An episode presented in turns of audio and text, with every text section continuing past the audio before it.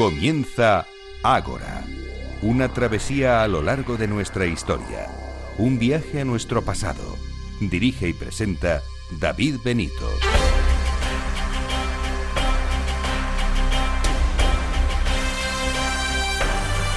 Muy buenas noches y bienvenidos a Ágora, la cita de Capital Radio con la historia.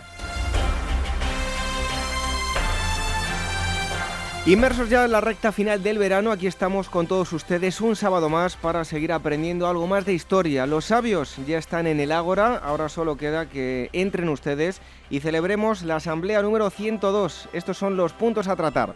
El primer asunto nos llevará hasta la Edad Moderna. Los protagonistas serán España, Cataluña y Francia. Raquel Camarero, historiadora y gran conocedora de este momento, nos dará todos los detalles de la denominada Guerra de Recuperación de Cataluña. Después tendremos otra entrega de arqueólogos legendarios con Carlos Barcala. Hoy uno que algunos de ustedes nos han pedido, Evans. Conoceremos su lado más personal. Y en tercer eh, lugar, la sección que dedicamos a la historia y la denuncia social con Raquel Rero. El asunto de hoy nos lleva hasta Qatar. Conoceremos las condiciones laborales tan draconianas donde está la raíz de lo que ocurre hoy en día. Atractivos los eh, temas de hoy, ¿verdad? ¿Se quedan con nosotros?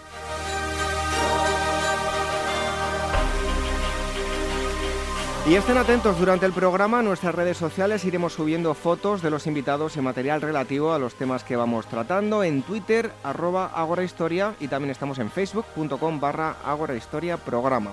Cualquier otra cosa la encontrarán en nuestra web en agorahistoria.com. Allí tienen a su disposición los enlaces para descargar todos los programas ya emitidos. Y nos adentramos en esta asamblea número 102. El equipo del programa, en la producción y redacción Irene Aguilar y Gema García Ruiz Pérez, en los controles Julio López y en la selección musical Daniel Núñez. Reciba los saludos de David Benito. Comenzamos.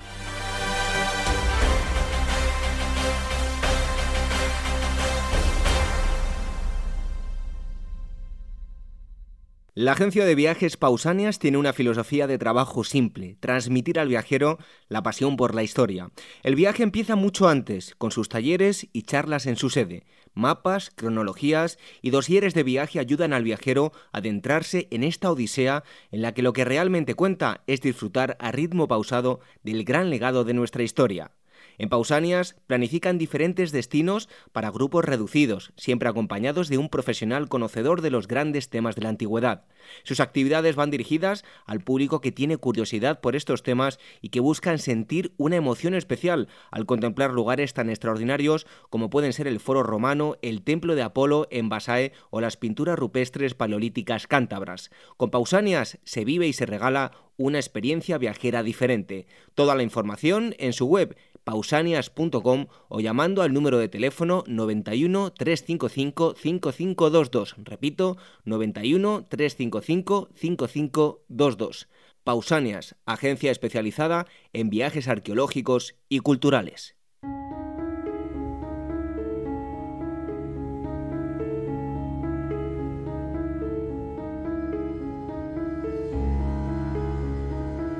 Revive la historia con Ágora en Capital Radio con David Benito.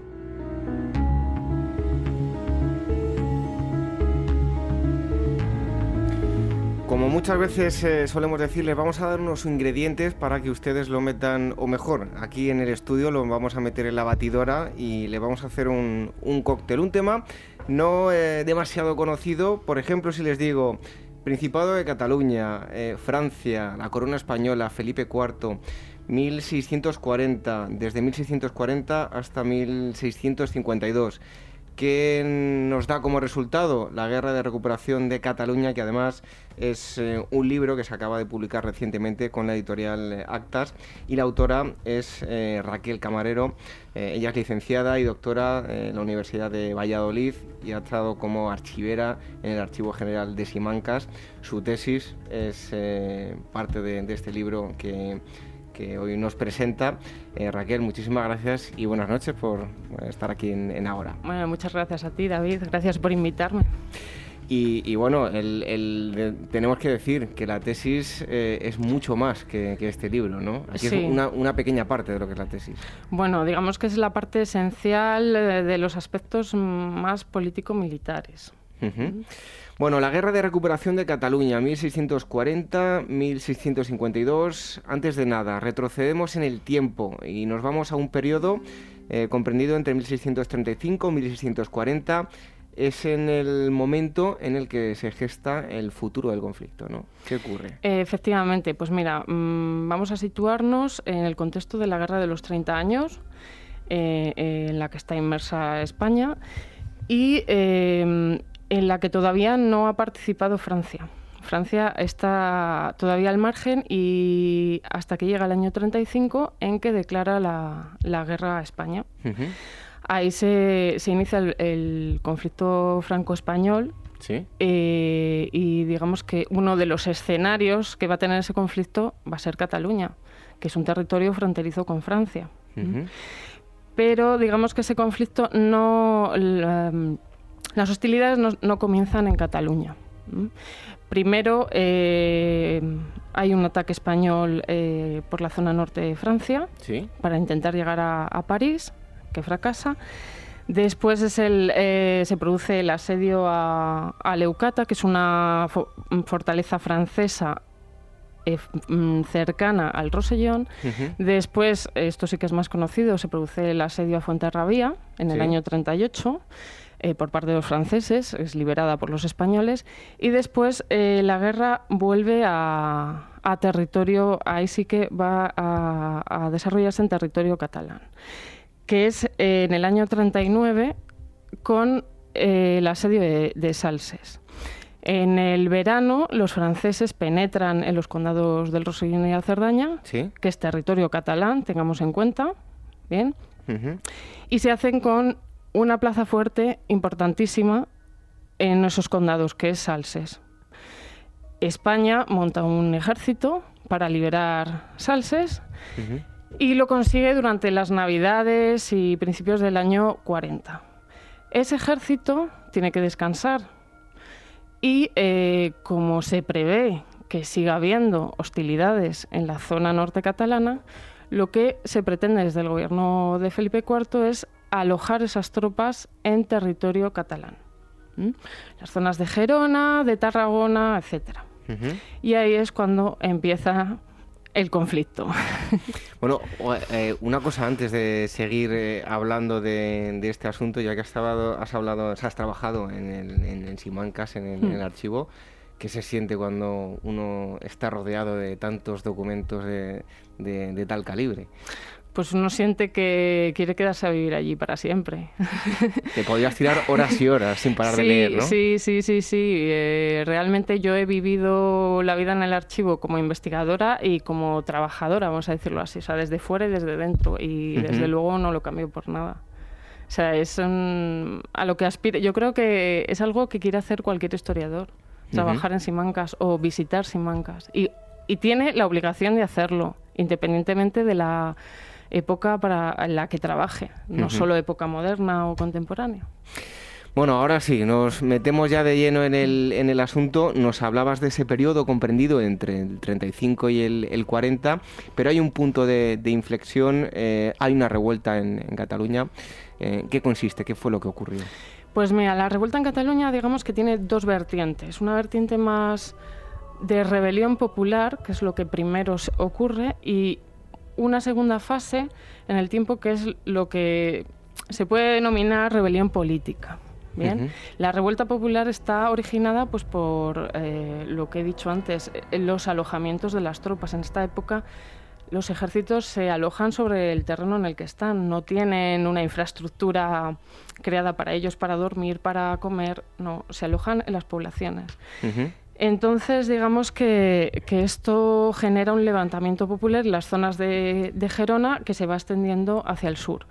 Un levantamiento pues, que mm, consiste en actos violentos contra las tropas y demás, y que, digamos, tiene como el hecho más visible o más eh, significativo, pues los acontecimientos que tienen lugar en la ciudad de Barcelona en el conocido Corpus de Sangre, el Día del Corpus. Precisamente la portada del libro hace referencia a esos hechos. Sí.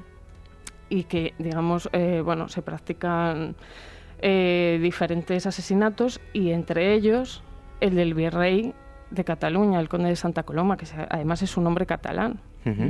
Matar al virrey, que es el representante del rey en ese territorio, podemos hacer a la idea de, la gravedad que, tienen esos hechos.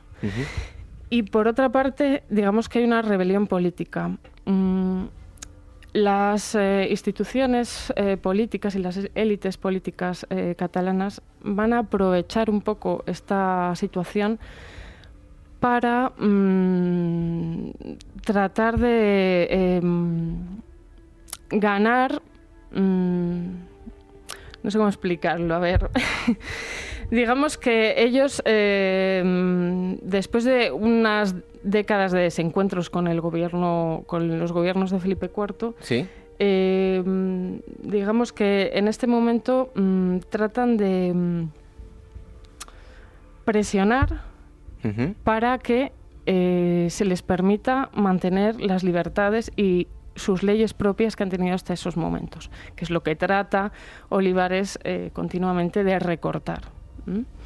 Y ellos poco a poco, digamos, van a entrar en tratos con Francia.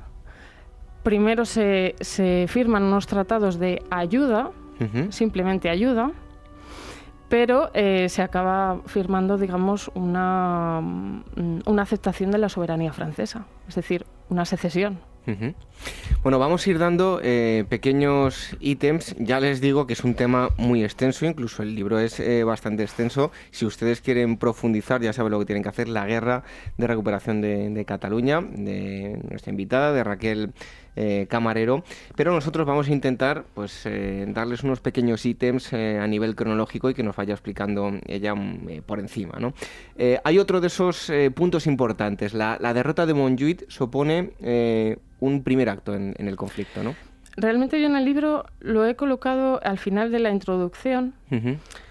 Digamos que lo considero como mm, el punto final de la rebelión y el punto inicial de la guerra. O sea, realmente el fracaso del ejército español en ese hecho histórico, en ese hecho bélico, em, supone el, principio de lo que es la guerra en sí.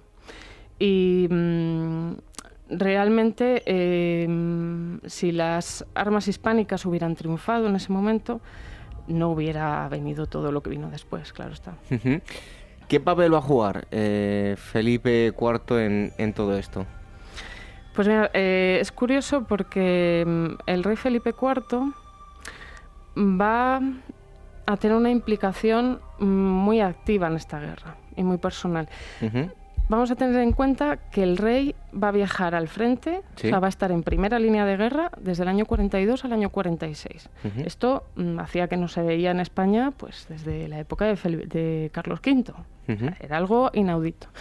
Pues al rey, la verdad es que yo creo que le va a servir para, para conocer los problemas de su monarquía, para tomar experiencia de lo que es una guerra y de lo que era esa guerra en concreto y mm, también va a generar en él, digamos, unas actitudes más em,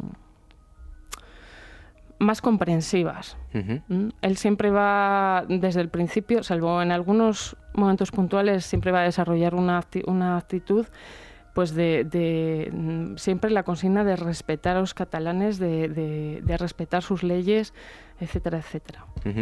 Eh, dedicas otro extenso apartado a hablar del, comienzo del retroceso de, los condados. Eh, ¿En qué consistió? Bueno, pues a ver, vamos a tener en cuenta he hecho antes, se habló de los condados del Rossini y de la Cerdaña, que son territorios que están en la parte, digamos, francesa, ahora son franceses, claro. Em, estos territorios, mm, digamos que son el principal objetivo que tiene Francia al entrar en Cataluña. Ellos quieren anexionar estos territorios, una reivindicación francesa ya que viene de muy atrás. Entonces, eh, digamos que ellos van a hacer una conquista de este territorio a largo plazo. Lo que hacen es eh, empezar, empieza en el verano del 41 y acaba en el otoño del 42. Ellos cogen, entran en el Rosellón y primero van a ir ocupando plazas menores para ir cortando la comunicación entre las plazas principales que son Salses, Perpiñán y Collioure. Bien. Eh, entonces lo que hacen es aislar a esas plazas y mm, digamos que es como si estuvieran sitiadas. Y luego ya solo tuvieron que primero ir a, por Collioure, que es el puerto de salida, o sea, es, la vía de entrada y de salida, es un puerto. Sí. Ganan Collioure y ya solo tienen que ahogar a las otras dos plazas, que es Perpiñán y Salses. Tiempo después, en 1642, eh, digamos como explicas en, el libro, eh, sigue la situación complicada. Esta campaña de 1642 pretendía ser la definitiva, pero fue un conflicto más. ¿Cómo se sucedieron los, hechos? Pues la campaña del año 42 eh, está organizada por Olivares, totalmente, desde el principio hasta el final. Es una campaña eh, que teniendo en cuenta las inversiones que se hacen y las expectativas que se tienen, comparado con los resultados que se obtienen, es desastrosa, absolutamente desastrosa. Y mm, va a tener bastante que ver en, su caída del poder porque eh, digamos que mm, ese año, eh, lo que tú dices, se pretende ya poner fin a esa guerra, una forma un poco ilusoria, pero bueno. Y entonces la idea era eh, socorrer a los condados y después ahogar, digamos, llegar hasta Barcelona con un ejército que penetrase por Lérida, otro por Tarragona, y después llegaría triunfante el rey Felipe IV era su primer viaje a Cataluña. Y ya mm, pues negociaría, digamos, por llamarlo de alguna manera, con los catalanes pues, desde una posición de fuerza. Pero realmente va a salir todo mal. Bueno, eh, la experiencia bélica de 1642 desencadenó unos eh, cambios muy importantes que iban a modificar la, forma de, concebir la, eh, la guerra, de dirigirla, de organizarla. ¿De qué cambios se trata? Pues mira, para empezar ya he dicho, eh, pues se produce la salida de Olivares del poder, por lo tanto, eh, digamos, el rey Felipe IV va a tomar un mayor protagonismo y se va, a, se va a rodear de consejeros que son pues un poco más flexibles y un poco más eh, racionales. Por otra parte, también hay algo importantísimo. Se impone el criterio de la prioridad de la seguridad interior por delante de mm, todos los conflictos que hay abiertos en el exterior. No se puede llegar a todo, no se puede, no hay capacidad. Entonces, ¿qué nos interesa? Garantizar la seguridad interior. Interior nos referimos a el núcleo central de la monarquía que es España, es la península ibérica. Eh, y no hay que olvidar que también Portugal se ha levantado también en el año 1640 y una guerra latente allí también. Entonces, sí, esto es importantísimo. Se impone ese criterio de que lo, prioritario es la seguridad interior y dentro de esa seguridad interior hay que solucionar el conflicto de Cataluña. Que se tarde más, hay que solucionarlo, porque allí está Francia. Y Francia es muy peligrosa. Sí.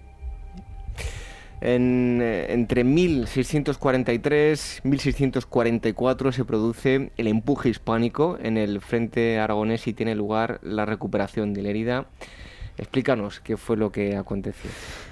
Bueno, pues um, Lérida, junto con Barcelona, digamos que es eh, la las únicas, son las únicas ciudades de entidad, o sea, poblaciones de entidad que tiene Cataluña que mm, una vez que se produce el comienzo del conflicto quedan que escapan al control de las armas hispánicas.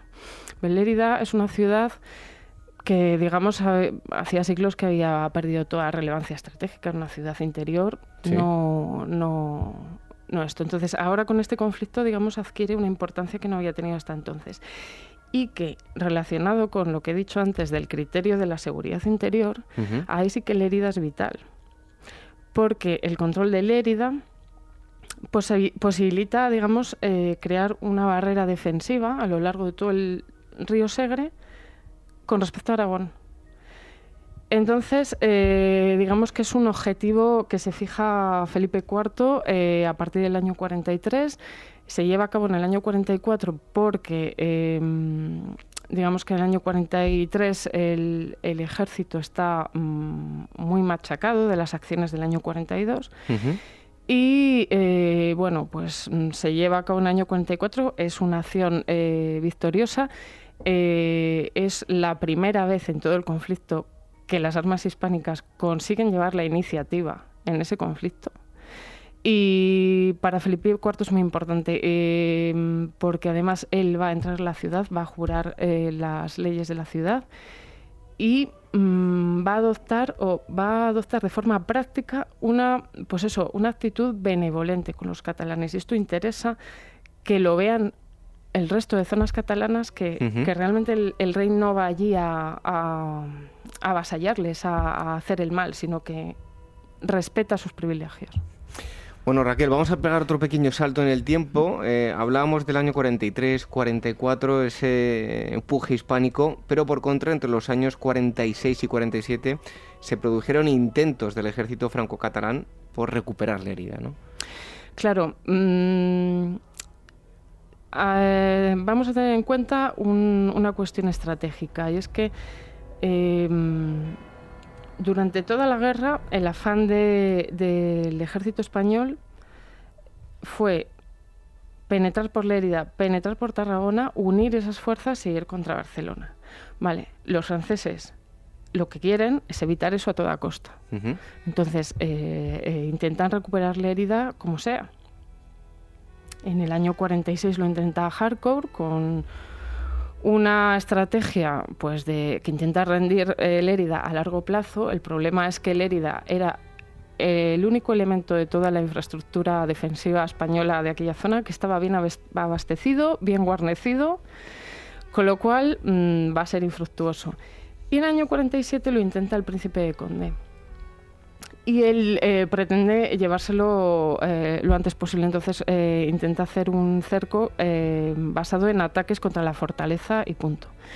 Y ahí sí que se va, con lo que se va a estrellar Conde es con, con una defensa ofensiva de la ciudad.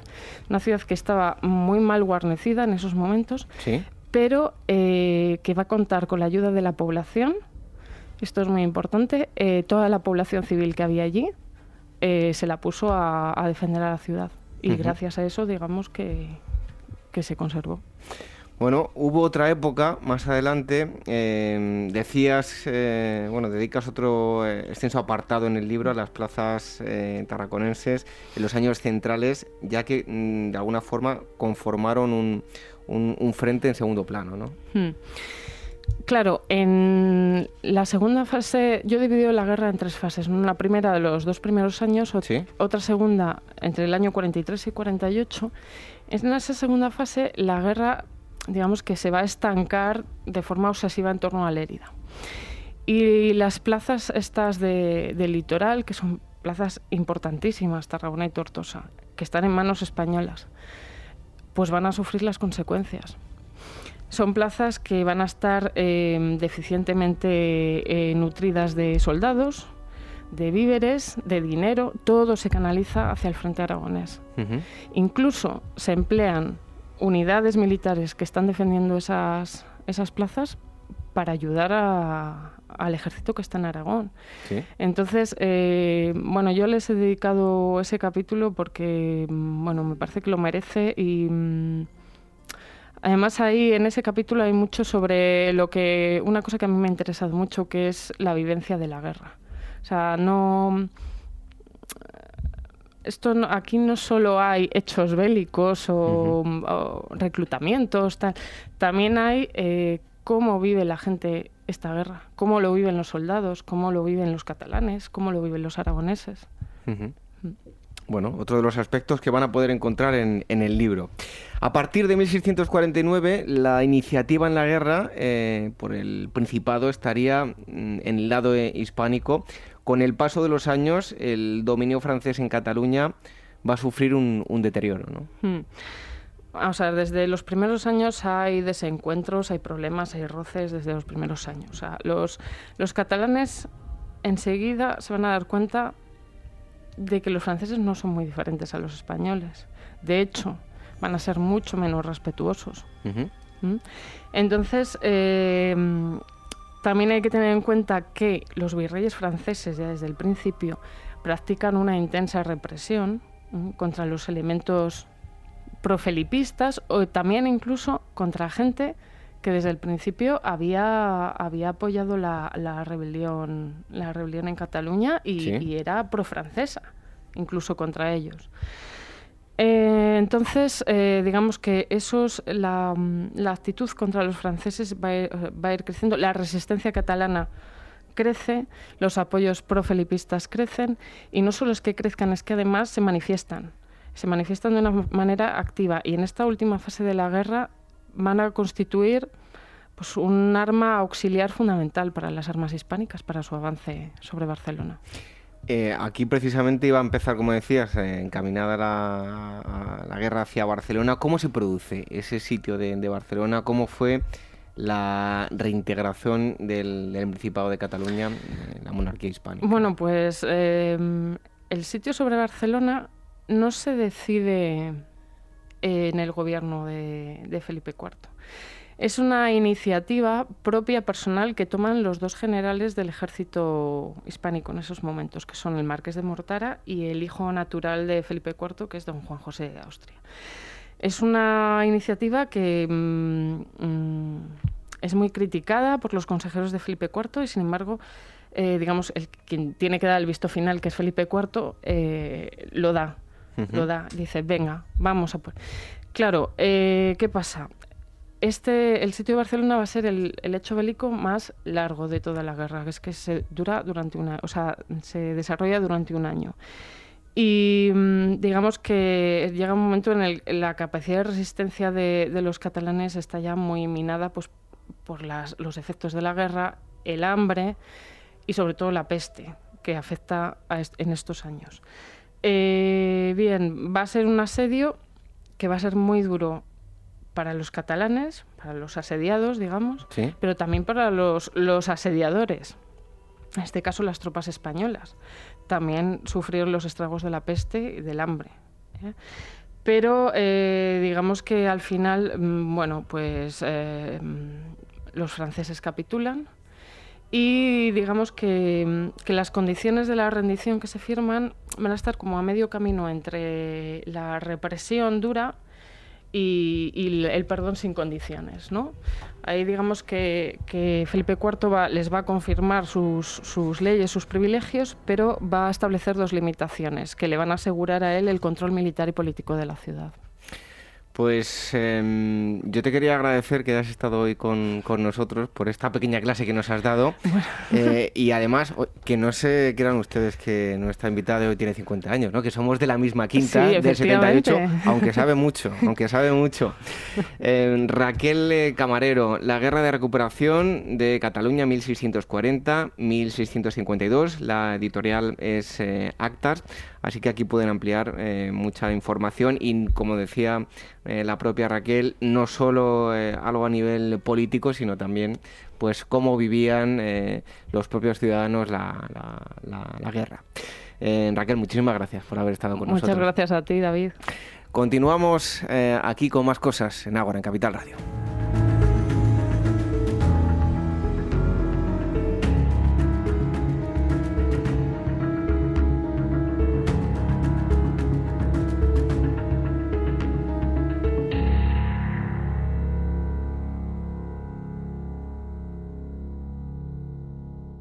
Recorre los bajos fondos de Roma de la mano de arqueología e historia, entre bandas de matones, locales de juego y casas de amor mercenario.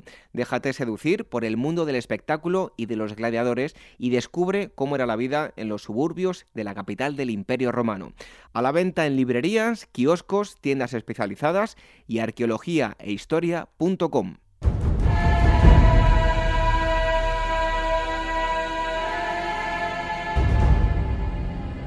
Ágora Historia, con David Benito en Capital Radio.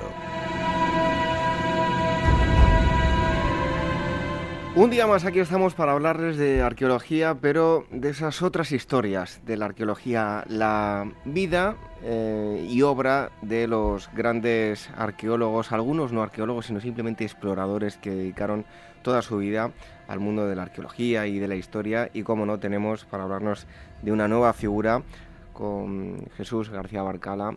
Eh, buenas noches. Buenas noches, David. De, de que estés nuevamente. Gracias por tenernos. Y voy a decir el, antes de nada el, blog de, de, Jesús, que es eh, eh, cienciahistórica.com y también el Twitter arroba ciencia histórica. Ahí van a poder encontrar un sinfín de, historias como estas que hoy le, vamos a relatar y, otras muchas. Pero hoy vamos a acercarle la figura de mm, otro de esos grandes de la arqueología. Su gran hallazgo fue dar con el Palacio de Nosos en la isla de Creta eh, buena formación, pasión por la arqueología. A él le debemos gran parte de lo que conocemos sobre la cultura minoica, entre otras cosas. Y como digo, los siguientes minutos les vamos a hablar de, Arthur Evans. Jesús, ¿dónde nace y en qué condiciones crece Arthur Evans? Bueno, Arthur nace en Nash Mills, en Herefordshire. Eh, es hijo de una familia eh, bien educada. no son ricos, no son nobles, ni, ni tienen mucho contacto con, con, dijéramos, con las altas esferas de la sociedad. Sin embargo, sí son gente muy educada. El papá de, eh, de Arthur, eh, John, es, un, es una persona muy preparada. Su suegro también. Eh, hablan latín mm, fluidamente, lo cual en aquel entonces era tan poco común como ahora tiene suerte de Arthur nacer en una época donde había mucha pasión por la historia, por los descubrimientos, por la arqueología. Sin embargo, eh, eh, él tuvo más suerte que otros. Por ejemplo, hemos hablado de, de Heinrich Schliemann en el pasado, incluso Howard Carter, que no pudieron estudiar formalmente. Eh, simplemente porque no tenían dinero. Evans sí pudo prepararse formalmente, no precisamente en arqueología, pero sí en, historia antigua, ¿no?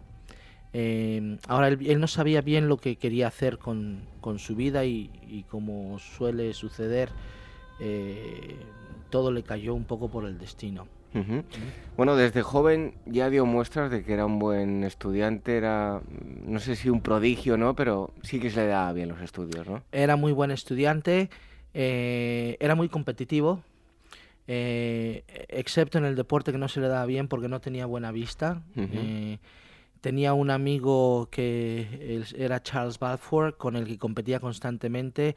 Una vez compitieron por el premio de, Historia Natural en, el colegio, el instituto, eh, y empataron, porque los dos eran muy, muy, muy competitivos.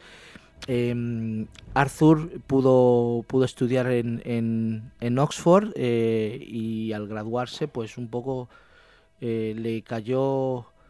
Bueno, no le cayó. Él en realidad ya seguía los pasos de su padre como coleccionista. Su padre había hecho pequeñas excavaciones en Inglaterra y alguna en, Alemania, si mal no recuerdo. Y pues a él le gustaba un poco excavar y, conocer países. Y cuando se graduó de la universidad, eh, con, ciertas, eh, con ciertos problemas, ahora podemos hablar de ello, eh, pues se puso a viajar y de ahí encontró su carrera. Eso es una de las cosas más significativas de este personaje porque sabía mucho de la antigüedad eh, y poco de lo que realmente se había matriculado, que era eh, historia moderna. Sí, historia moderna en aquel entonces era una, carrera nueva que se, que se estaba incluso apenas probando en algunas universidades pues tampoco había mucha historia moderna para, para ellos, estamos hablando en la era victoriana, pues todo era antiguo, lo moderno estaba empezando en ese momento. Eh, pero Arthur se matriculó en historia moderna porque le pareció interesante. Sin embargo, lo que a él le gustaba era historia antigua.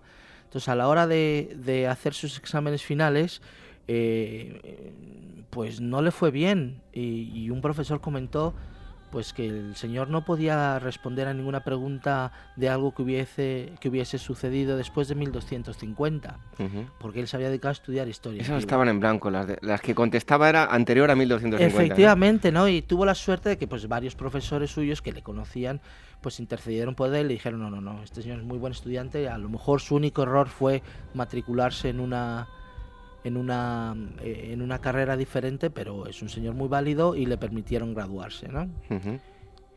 Bueno, nada más obtener el título, parte a Bosnia, donde eh, allí tuvo un gran número de problemas.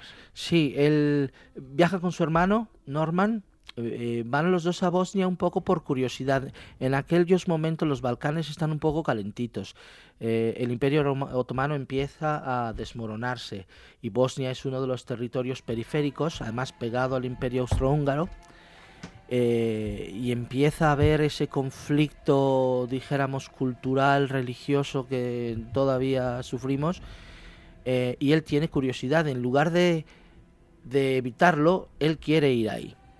Entonces, gracias a las influencias de su padre, consigue un permiso para entrar en Bosnia-Herzegovina, donde se las va a ver negras también con diferentes grupos, porque va a tener problemas eh, eh, eh, con los austrohúngaros que ya están metiendo su mano por ahí, va a tener problemas con los turcos y va a tener problemas con algunos locales.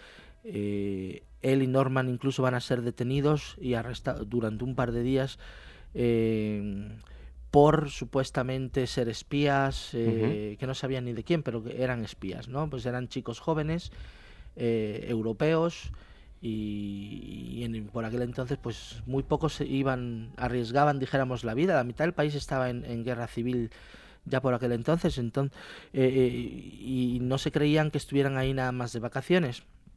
Pero le fue bien pasaron ahí aproximadamente dos meses cuando volvió a Inglaterra, pues publicó, dijéramos, un diario de, de, su viaje y tuvo bastante éxito. Hubo dos ediciones en el 1876 y 1877 y eso... Eso le va a marcar de cara al futuro, ¿no? A su futuro laboral. Definitivamente. El, el, yo, eh, fíjate, yo vi una entrevista, bueno, la escuché, porque solo se escuchó la voz, con Evans, eh, ya eh, en los años 30, y él dice que él jamás se le ocurrió que, que podía escribir, ¿no? O sea, y, y la carrera de, de periodista, pues mucho menos. Pero a partir de ese libro, resulta que lo consideran un experto en Bosnia Herzegovina eh, y, un diario, el Manchester Guardian, lo contrata para ir ahí, volver ahí de corresponsal. Entonces termina Arthur eh, estableciéndose en, Dubrovnik, en aquel entonces creo que se llamaba Ragusa, y un poco, bueno, no explorar, a comentar y enviar artículos sobre los temas candentes eh, de aquel momento. Lo que pasa es que Evans no es muy diplomático, eh, es un periodista al, que no le interesa mantener su trabajo. a él le piden historias y él empieza a contar historias. El problema es que sus historias son muy críticas con prácticamente todos los bandos. Cuando en 1878 el Imperio Turco, perdón, 88 el Imperio Turco eh, cede Bosnia-Herzegovina al Imperio Austrohúngaro, eh, Evans no está muy contento, porque simplemente los bosnios han pasado de un esclavo a otro. Y lo escribe. Claro, los, los austriacos no están muy contentos y protestan contra, contra el, periódico, eh, protestan contra el gobierno local de Bosnia-Herzegovina o de Croacia por no controlar bien a Evans eh, y lo vuelven a detener. Esta vez por, y termina en, la cárcel, Termina en la cárcel y se pasó ahí mes y medio, eh, esperando juicio eh, por sedición, por alborotar a la gente, por incitar a la gente a la revolución. Eh, pero al final, bueno, no encuentran pruebas en contra de él y, y, sale de la cárcel, pero lo expulsan del país. Regresa a, a Oxford y, curiosamente, consigue salvar un museo, ¿no?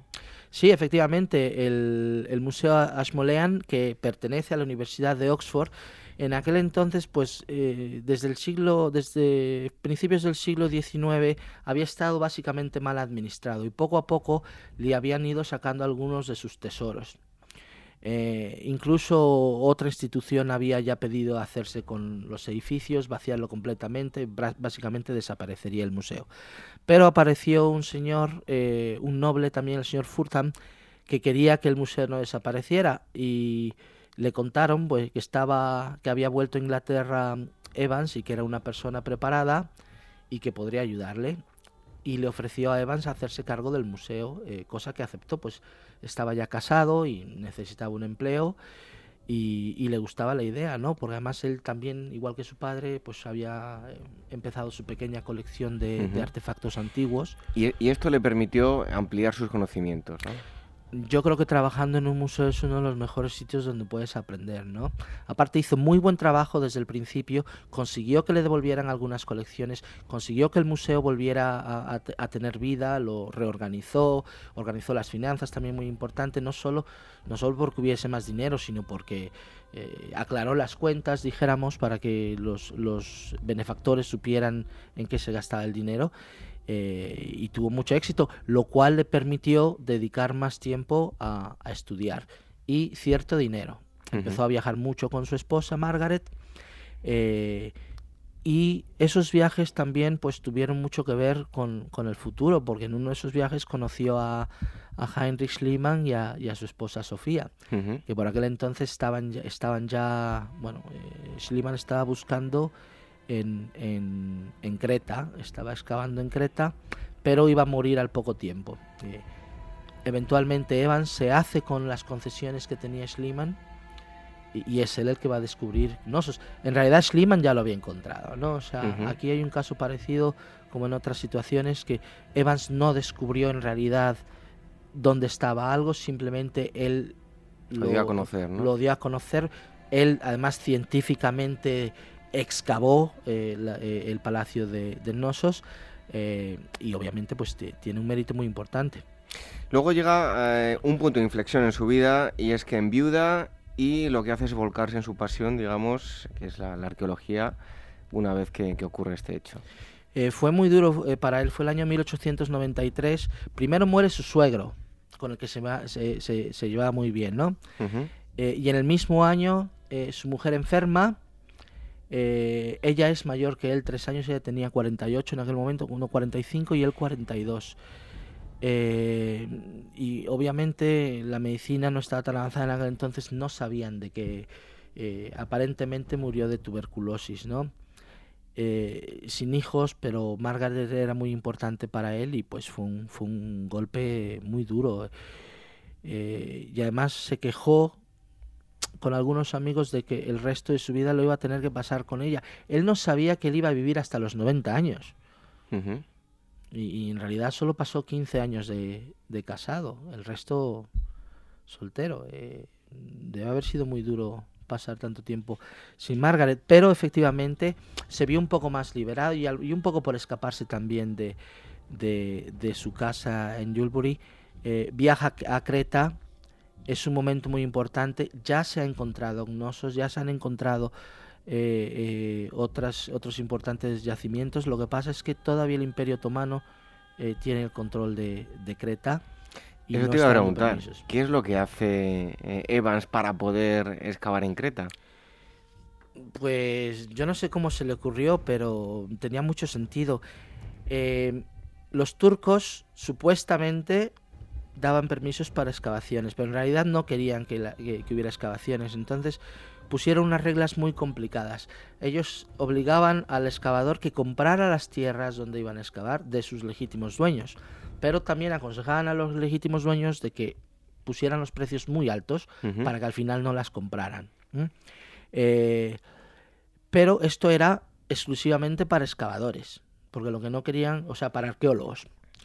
Pero Evans no dijo nada. Él fundó eh, o creó un fondo de inversión, dijéramos como una empresa, y la utilizó para comprar terrenos, sin decir que él era arqueólogo, sin decir que él iba a comprar al gobierno. Él en realidad se estaba comprando de Sofía Ergastomenos, la esposa de Schliemann. ¿eh? Eh, que ella obviamente sí sabía para qué lo quería, pero el, pero el gobierno, los pashas, que estaban a punto de marcharse, no lo sabían, entonces le permitieron que comprara algunas de esas tierras. Compró una cuarta parte con la opción de comprar el resto eh, de lo que le había pertenecido Schliemann, pero también terrenos en otros sitios. Eh, Evans era el único accionista de ese fondo de inversión, entonces obviamente esas tierras eran para él.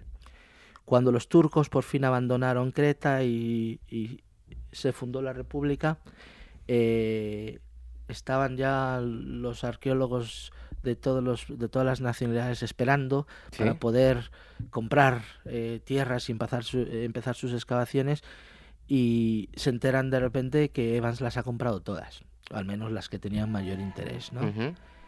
Y fue en una de ellas donde estaba el palacio de, de Nosos que, le hizo famoso. ¿eh? No solo por encontrarle, en este caso Evans sí tuvo mucho que ver con, con, el, estudio de... Eh, bueno, y de hecho la, eh, él es el primero que dice, aquí hubo antes alguien, antes que los... que, que Micenas, y les llamó los minoicos, ¿no? y él demuestra que efectivamente que hay dos lenguas diferentes, eh, que son dos culturas diferentes en dos épocas diferentes, simplemente cercanas en el espacio. Bueno, hay, eh, a modo de curiosidad, eh, yo les invito a, la gente que, que, lo, busque por internet porque el scripta Minoa se puede encontrar y es curioso, está en inglés, es un libro escrito por el propio Evans. Efectivamente, encontró aproximadamente 1.200 tablillas con inscripciones.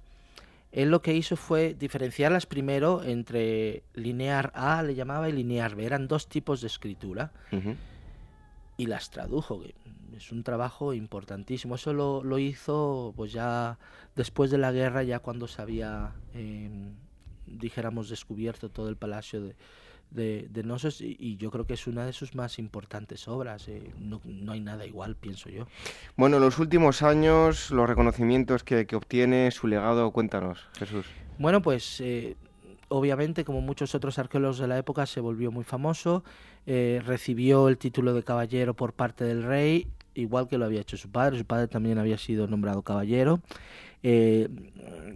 Arthur Evans, pues ya eh, eh, dijéramos una estrella de la arqueología, eh, dedicó, se dedicó a escribir, pero tuvo algunos otros trabajillos, algunos menos conocidos, como muchos otros también en el periodo, el periodo entre guerras y por ser una persona que había vivido en muchos países, que hablaba idiomas, que tenía contactos, pues sirvió un poco para los servicios de inteligencia de Gran Bretaña, lo cual no se supo hasta hace unos 15 o 20 años, ¿no? Que se desclasificaron los documentos y demostraron que Evans sí había trabajado para, el Servicio de Inteligencia Británico. Eh, y vivió hasta 1941 como uno de los arqueólogos más reconocidos de, su tiempo y yo creo de todos los tiempos. Bueno, pues fantástico esto que nos has contado acerca de Arthur Evans, otro de esos grandes eh, arqueólogos eh, y exploradores. Eh, muchísimas gracias por haber estado con nosotros. Antes recordamos eh, tu blog cienciahistórica.com y el Twitter es arroba cienciahistórica. Ahí van a encontrar muchas más historias. Eh, Jesús, muchísimas gracias. Te esperamos aquí pronto para seguir hablando de, de, estas grandes figuras de la arqueología. Gracias a ti, David. Buenas noches. Seguimos aquí en Ágora, en Capital Radio.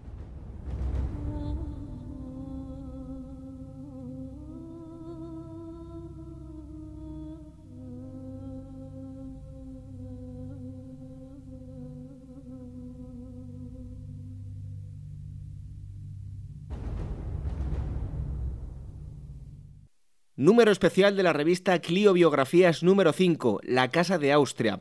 Descubre la España que encontraron los Austrias, la monarquía, el arraigo de los Austrias mayores, Carlos I, Isabel de Portugal, Felipe II, María Manuela de Portugal, María Tudor, Isabel de Valois o Ana de Austria, así como los Austrias menores, Felipe III, Margarita de Austria, Felipe IV, Mariana de Austria, Isabel de Borbón, Carlos VI, Mariana de Neoburgo o María Luisa de Orleans.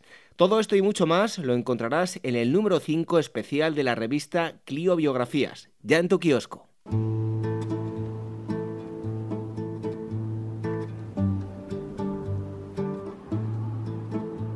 Ágora Historia, con David Benito en Capital Radio.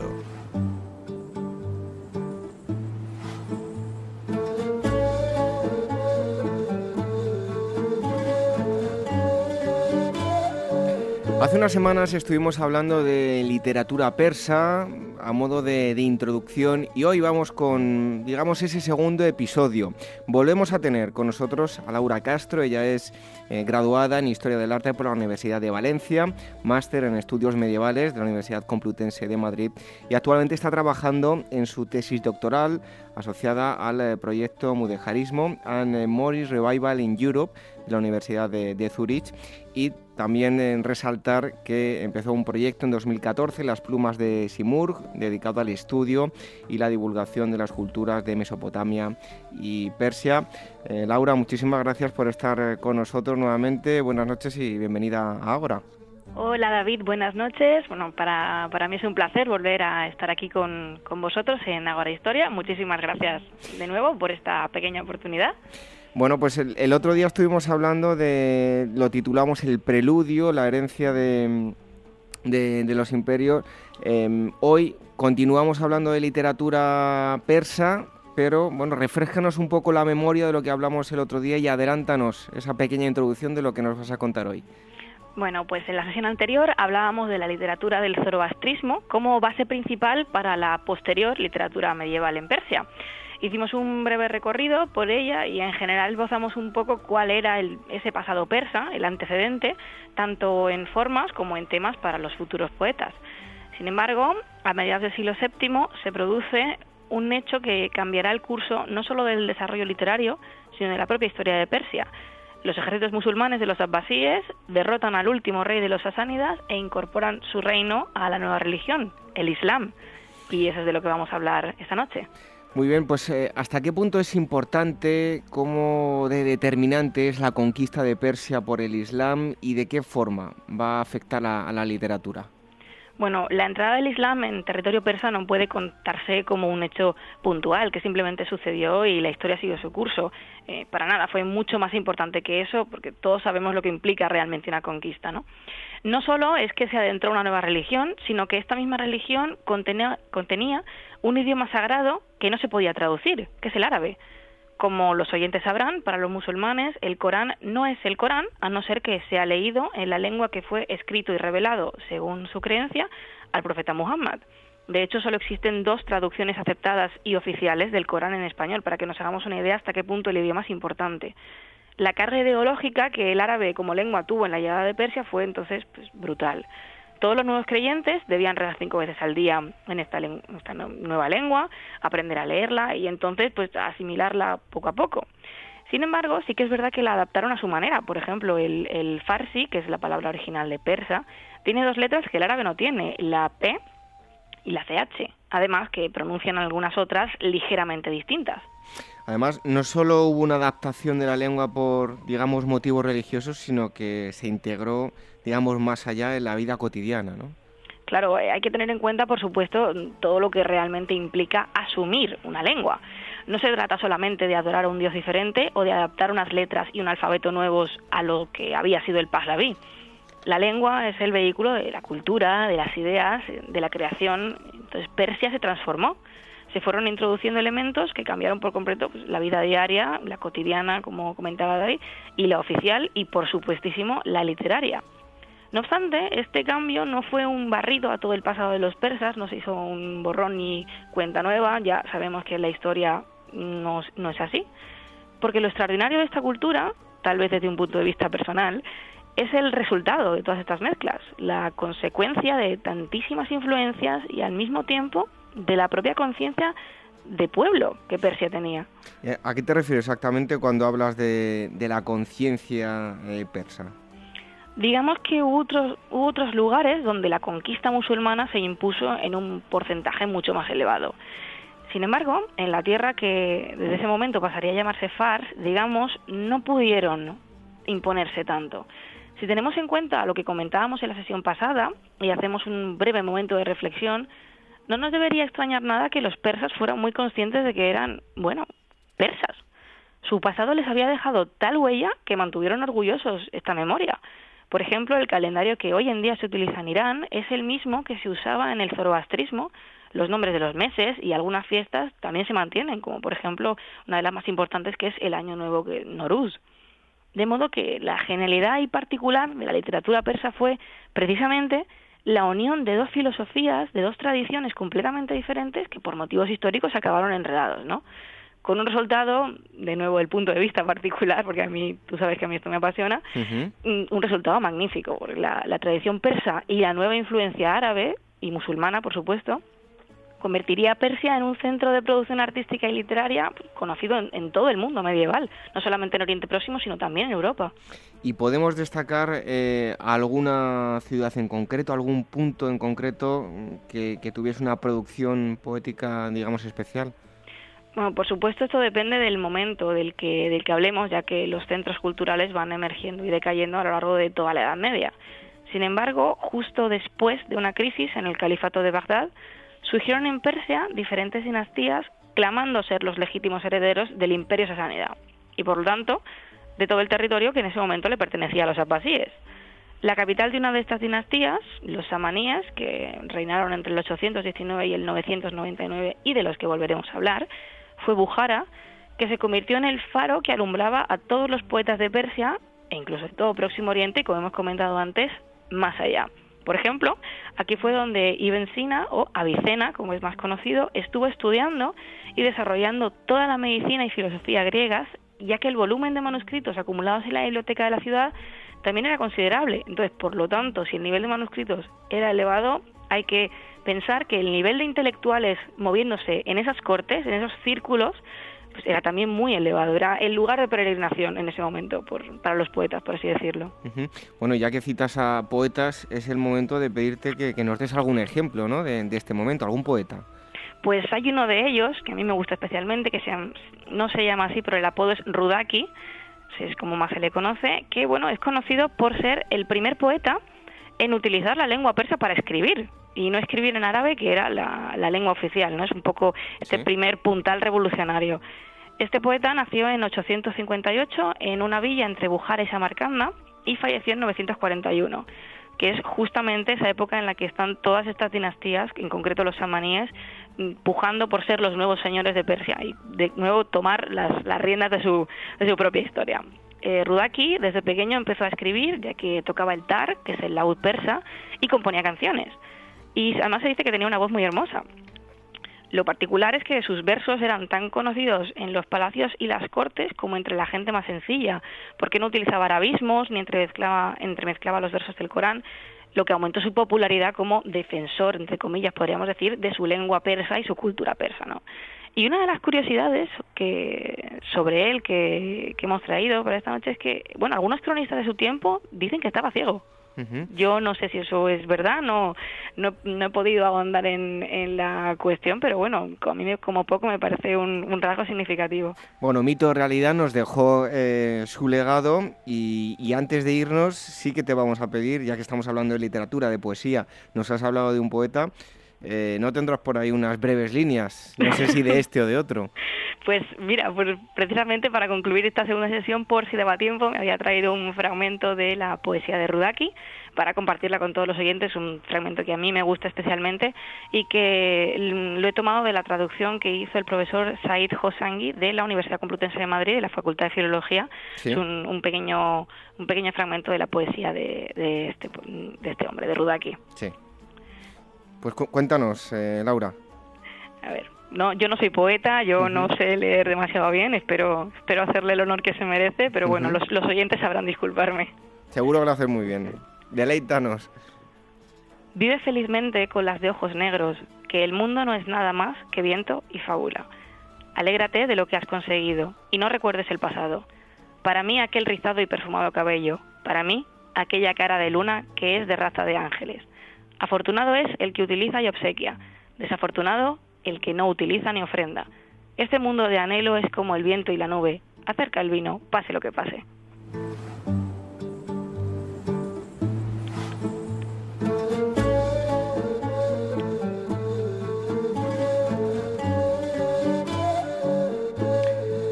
Ahí estaba ese fragmento de poesía eh, persa, desde luego que, muy bonito. Has hecho honor, ¿eh? No, no, no tengas miedo, Laura.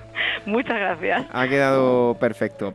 Eh, bueno, pues hoy hemos hablado de literatura persa. Vamos a seguir hablando. Eh, tenemos más capítulos dedicados a, a la literatura y bueno, que como siempre te digo, que ha sido un placer haberte tenido con, nosotros para hablarnos de este terreno tan desconocido. Ya lo comentamos la, otra vez, pero es que conocemos muy poquito de, Oriente Próximo. Sí, desgraciadamente, bueno, es como, como comentábamos, esta, esta carencia cognitiva solamente es en castellano porque bueno en, en otras en otros países sí que se ha estudiado muchísimo más también por el tema del, del colonialismo evidentemente que, que nos ha dejado muchísima bibliografía. Lo que pasa es que, bueno, pues en castellano estamos, estamos los que nos estamos empeñando en, en acercar este, este conocimiento al habla española. Por supuesto, ha sido un placer eh, estar aquí con, con, vosotros. seguiremos hablando de literatura persa porque ahora ya, ya hechas las introducciones, ahora quedan las presentaciones, hablaremos de, de probablemente de personajes que probablemente los oyentes conozcan porque es, son es, gente famosa fueron muy famosos en su tiempo y en, Oriente Próximo pero como decíamos también en Europa no entonces pues, ha sido un placer recibir vuestra invitación oye Laura antes de que te marches eh, a todos los oyentes vamos a invitarles a que visiten una página web, tu blog, donde van a encontrar más información. ¿Cuál es? Bueno, pues la página se llama Las Plumas de Simur. Si lo escriben los oyentes en Google, probablemente saldrá. En momento es un blog alojado en, Blogger, en Blogspot. Y también nos pueden encontrar en Facebook. Ponen Las Plumas de Simur y ahí estamos. Somos, somos una comunidad un poquito pequeña, vamos creciendo poquito a poco, pero mm, cualquier persona interesada es bienvenida. Muy bien, pues visiten las plumas de Simur. Laura Castro, que ha estado con nosotros. Un fuerte abrazo, Laura. Otro para vosotros. Hasta pronto.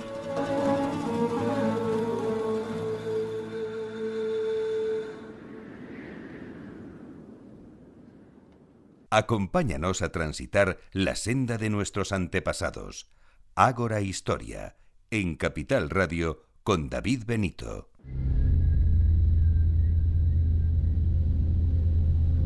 Ágora, historia en estado puro. Es el momento, ese pequeño rinconcito que dedicamos a la denuncia social. En unos años se va a celebrar el Mundial de Fútbol en Qatar. Si todo sigue como hasta ahora, será en el año 2022. Hay muchas más sombras que luces en la organización y construcción de la infraestructura necesaria para el Mundial. ¿Han escuchado hablar de la Kafala? Abrimos, como digo, este espacio de denuncia social, como siempre, con Raquel Rero. Escuchen con atención.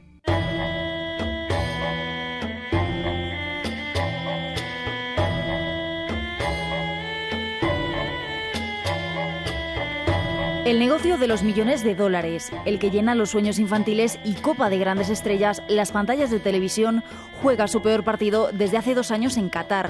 El pequeño país del Golfo cuida con esmero su Mundial de Fútbol para el año 2022, pero parece haber olvidado las condiciones laborales de los trabajadores que construyen las infraestructuras del evento. Ahora la corrupción pone a la FIFA contra la pared. Tras destapar toda una trama de sobornos, chantajes y blanqueo de capitales, la concesión del Mundial de Qatar se pone en duda y la polémica vuelve a la agenda.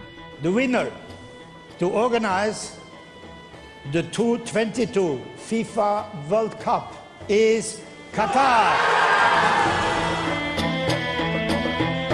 La explotación de los obreros, principalmente asiáticos, destapa sospechas mundiales, mientras el gobierno catarí hace oídos sordos.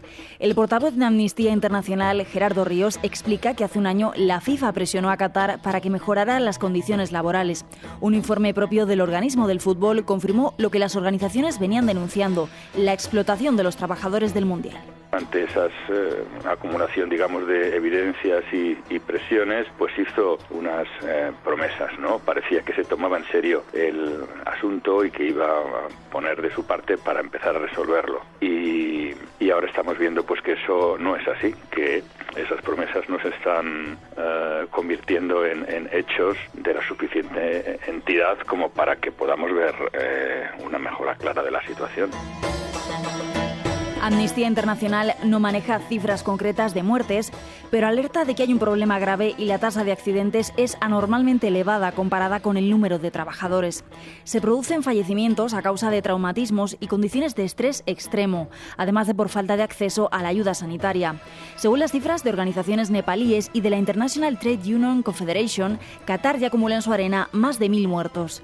El origen de los abusos está en la kafala, una ley que existe también en otros países de la zona y alimenta la explotación de los trabajadores extranjeros, que ya suponen un 90% de la mano de obra en Qatar. Según esta norma, el empleador está obligado a dar al empleado alojamiento y manutención mientras está en el país. En la práctica, conlleva la retirada del pasaporte y supone la indefensión del trabajador. Entre otras cosas, el empleador tiene derecho a evitar el regreso de los trabajadores a sus países. Por ejemplo, ha sido muy grave ahora la situación de algunos trabajadores nepalíes que ante cuando el terremoto de Nepal y tal, pues las empresas no les dejaron volver a, su país porque tienen la capacidad de, impedir su, su, regreso, ¿no? Y también en base a la que fala, los empleadores tienen la posibilidad de, impedir que los empleados cambien de, trabajo, o sea, que se encuentran en un sitio en el que hay mejores condiciones, un mejor salario, o en fin, quieren cambiar por cualquier razón, el empleador pues puede mm, impedírselo. El Mundial de Qatar acoge a trabajadores de Nepal, Pakistán, India y Filipinas principalmente, pero la cafala no les afecta solo a ellos, también a otros empleados inmigrantes como los mayordomos, limpiadores o conductores. Detrás de los abusos hay numerosas empresas que en la mayoría de los casos son subcontratas y no las grandes compañías que ganan los concursos, como OHL Construction o Qatar Petroleum. Esto sucede muchas veces, que las grandes empresas que son las que ganan, digamos, los, los proyectos internacionales, pues luego contratan a muchas empresas para hacer los trabajos prácticos especializados y estas empresas ya más pequeñas, medianas, etcétera, son las que están dando eh, lugar a la mayor parte de la violación de los derechos. En este contexto, Amnistía Internacional considera que la FIFA no hace lo necesario para evitar los abusos, sobre todo después de que el gobierno de Doha incumpliera sus promesas. Cuando aún quedan años para terminar las construcciones, está previsto que aumente el número de trabajadores asiáticos. La necesidad de una reforma es más importante que nunca.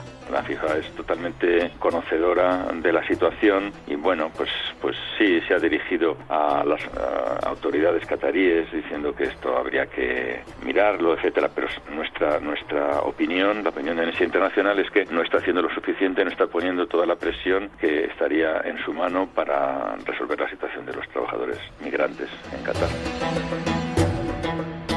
Los trabajadores están pendientes de cobrar salarios míseros que no pueden enviar a sus familias. Algunos aseguran que se les trata como ganado, quedan indocumentados y a merced de los empleadores y afrontan jornadas de 12 horas sin agua en pleno desierto qatarí. Y mientras el Emirato continúa su inversión millonaria y Qatar sueña con el fútbol.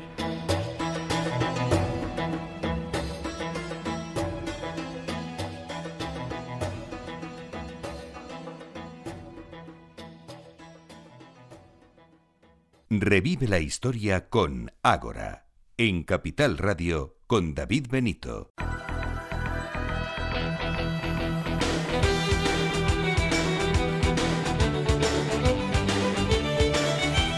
Llega el turno de las efemérides, se nos va acabando poco a poco el verano y casi casi tenemos la nueva temporada. Lo ¿eh? recuerdas cada semana, ¿eh? Te lo recuerdo, ¿verdad? Bueno, si es que no queda nada para que se terminen ya las vacaciones. Vale, vale. Hay que trabajar, hay que levantar el país, Irene. Sí.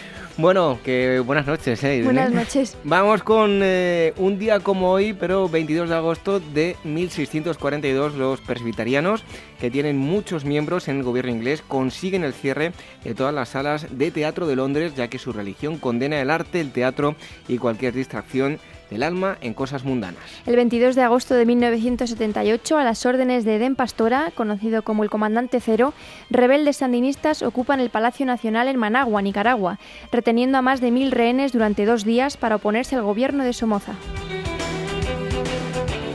El 23 de agosto de 1769 nace en Montbéliard, Francia, el zoólogo francés Baron de Cuvier, que con sus trabajos para clasificar a los animales en base a su estructura interna y no a su apariencia exterior, sentará las bases de la moderna anatomía comparada. También es considerado por muchos como el padre de la paleontología. También un 23 de agosto, pero del año 1806, muere en París Charles Augustin de Coulomb físico e ingeniero militar francés que describió de manera matemática la ley de atracción y repulsión entre cargas eléctricas. En su honor, la unidad de carga eléctrica lleva el nombre de Columbio. El 24 de agosto de 1542 Orellana llega al Atlántico tras recorrer un caudaloso río. En el viaje ha sido atacado por unas indias y por eso lo bautiza con el nombre de Amazonas, leyenda griega sobre un pueblo de mujeres guerreras. Un 24 de agosto del año 79 después de Cristo, la erupción del volcán Vesubio destruye y entierra la hermosa ciudad de Pompeya, próspera colonia romana habitada por mercaderes, artesanos y patricios. Unos 2.000 de sus aproximadamente 20.000 habitantes perecen en la tragedia que también arrasa las ciudades cercanas de Herculano y Campania. Un 25 de agosto de 1609, Galileo Galilei presenta a las autoridades de la República de Venecia un telescopio fabricado por él. El aparato, una revolución científica en sí mismo, genera gran entusiasmo y expectativas en los representantes del gobierno. También un 25 de agosto, pero del año 1776, muere en Edimburgo, Reino Unido, David Hume, fundador del positivismo moderno, filósofo e historiador que influyó fuertemente en el desarrollo del escepticismo y el empirismo, dos corrientes de la filosofía. Llega el 26 de agosto de 1910 y en ese día nace en Albania Ars Goncha Bohanchu, más tarde conocida como la Madre Teresa de Calcuta, religiosa católica célebre por su brillante labor humanitaria en la India al lado de los pobres. Tras su muerte, en 1997 será beatificada por el Papa Juan Pablo II en el año 2003. Otro 26 de agosto de 1723 fallece en Delft, Holanda, Antoine van Leeuwenhoek, naturalista e investigador holandés considerado el fundador de la microbiología, conocido por las mejoras que introdujo en el microscopio. En 1557, el 27 de agosto, tras 17 días de asedio, la ciudad de San Quintín, en Francia, se rinde a las tropas de Felipe II de España al mando de Manuel Filiberto de Saboya. En el transcurso de la batalla han muerto unos 6.000 franceses y 2.000 han resultado apresados. Las bajas en las tropas imperiales son muy pocas. Con esta acción se pone fin a la batalla de San Quintín. El 27 de agosto de 1896, con una duración de 38 minutos, tiene lugar la guerra más corta jamás registrada en la historia cuando las, las fuerzas del Reino Unido se enfrentan a las de Zanzíbar, hoy parte de Tanzania. La victoria fue para el Reino Unido. Y vamos terminando con el 28 de agosto de 1483. Boabdil, eh, pretendiente a ocupar el trono nazarí, es apresado por los reyes católicos. Se le pone en libertad eh, tras prometer someterse, pagar un impuesto y aportar tropas cuando le sean requeridas. Y para finalizar, el 28 de agosto de 1839, en Northampton, Reino Unido, fallece el geólogo y cartógrafo William Smith, el primero en sostener que cada periodo de la historia de la Tierra tiene su particular registro fósil. Irene, que no te preocupes, que queda mucho verano todavía. Queda mucho, ¿eh? Pero que, que, que, que de verdad, ¿eh? ¿Cómo me chinchas? Que hasta la semana que viene. Adiós. En un momento nos despedimos.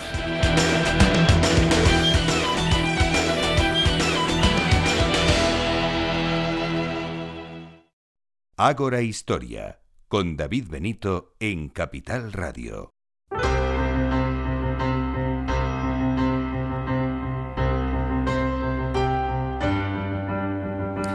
Hasta aquí el tiempo de esta asamblea número 102. Hoy hemos tenido un programa a caballo entre la antigüedad y la edad eh, moderna, además también pasando por la contemporánea. Esperamos que hayan sacado provecho a los contenidos de hoy algunos bastante desconocidos. Regresamos el próximo sábado para encarar ya sí la rectísima final del verano. Aprovechen para ir dándose esos últimos baños y relajarse y si es escuchando ahora, mejor que mejor. Nosotros les esperamos el próximo sábado a la misma hora, las 22, en la sintonía de Capital Radio. Hasta entonces nos pueden escuchar a través de los podcasts, van a encontrar todos los enlaces en nuestra web en agorahistoria.com y también pueden seguirnos a través de nuestras redes sociales en Twitter, arroba agorahistoria y facebook.com barra agorahistoria programa. Y una última mención, los eh, domingos estamos también en Radio Sapiens, más información en la web radiosapiens.es. No nos fallen la próxima semana, aquí estaremos como un clavo para seguir disfrutando con la historia. Hoy me despido con una frase de Samuel Johnson, escritor inglés, dice así, se puede tener por compañera la fantasía, pero se debe tener como guía a la razón. Buenas noches, hasta el próximo sábado, sean felices.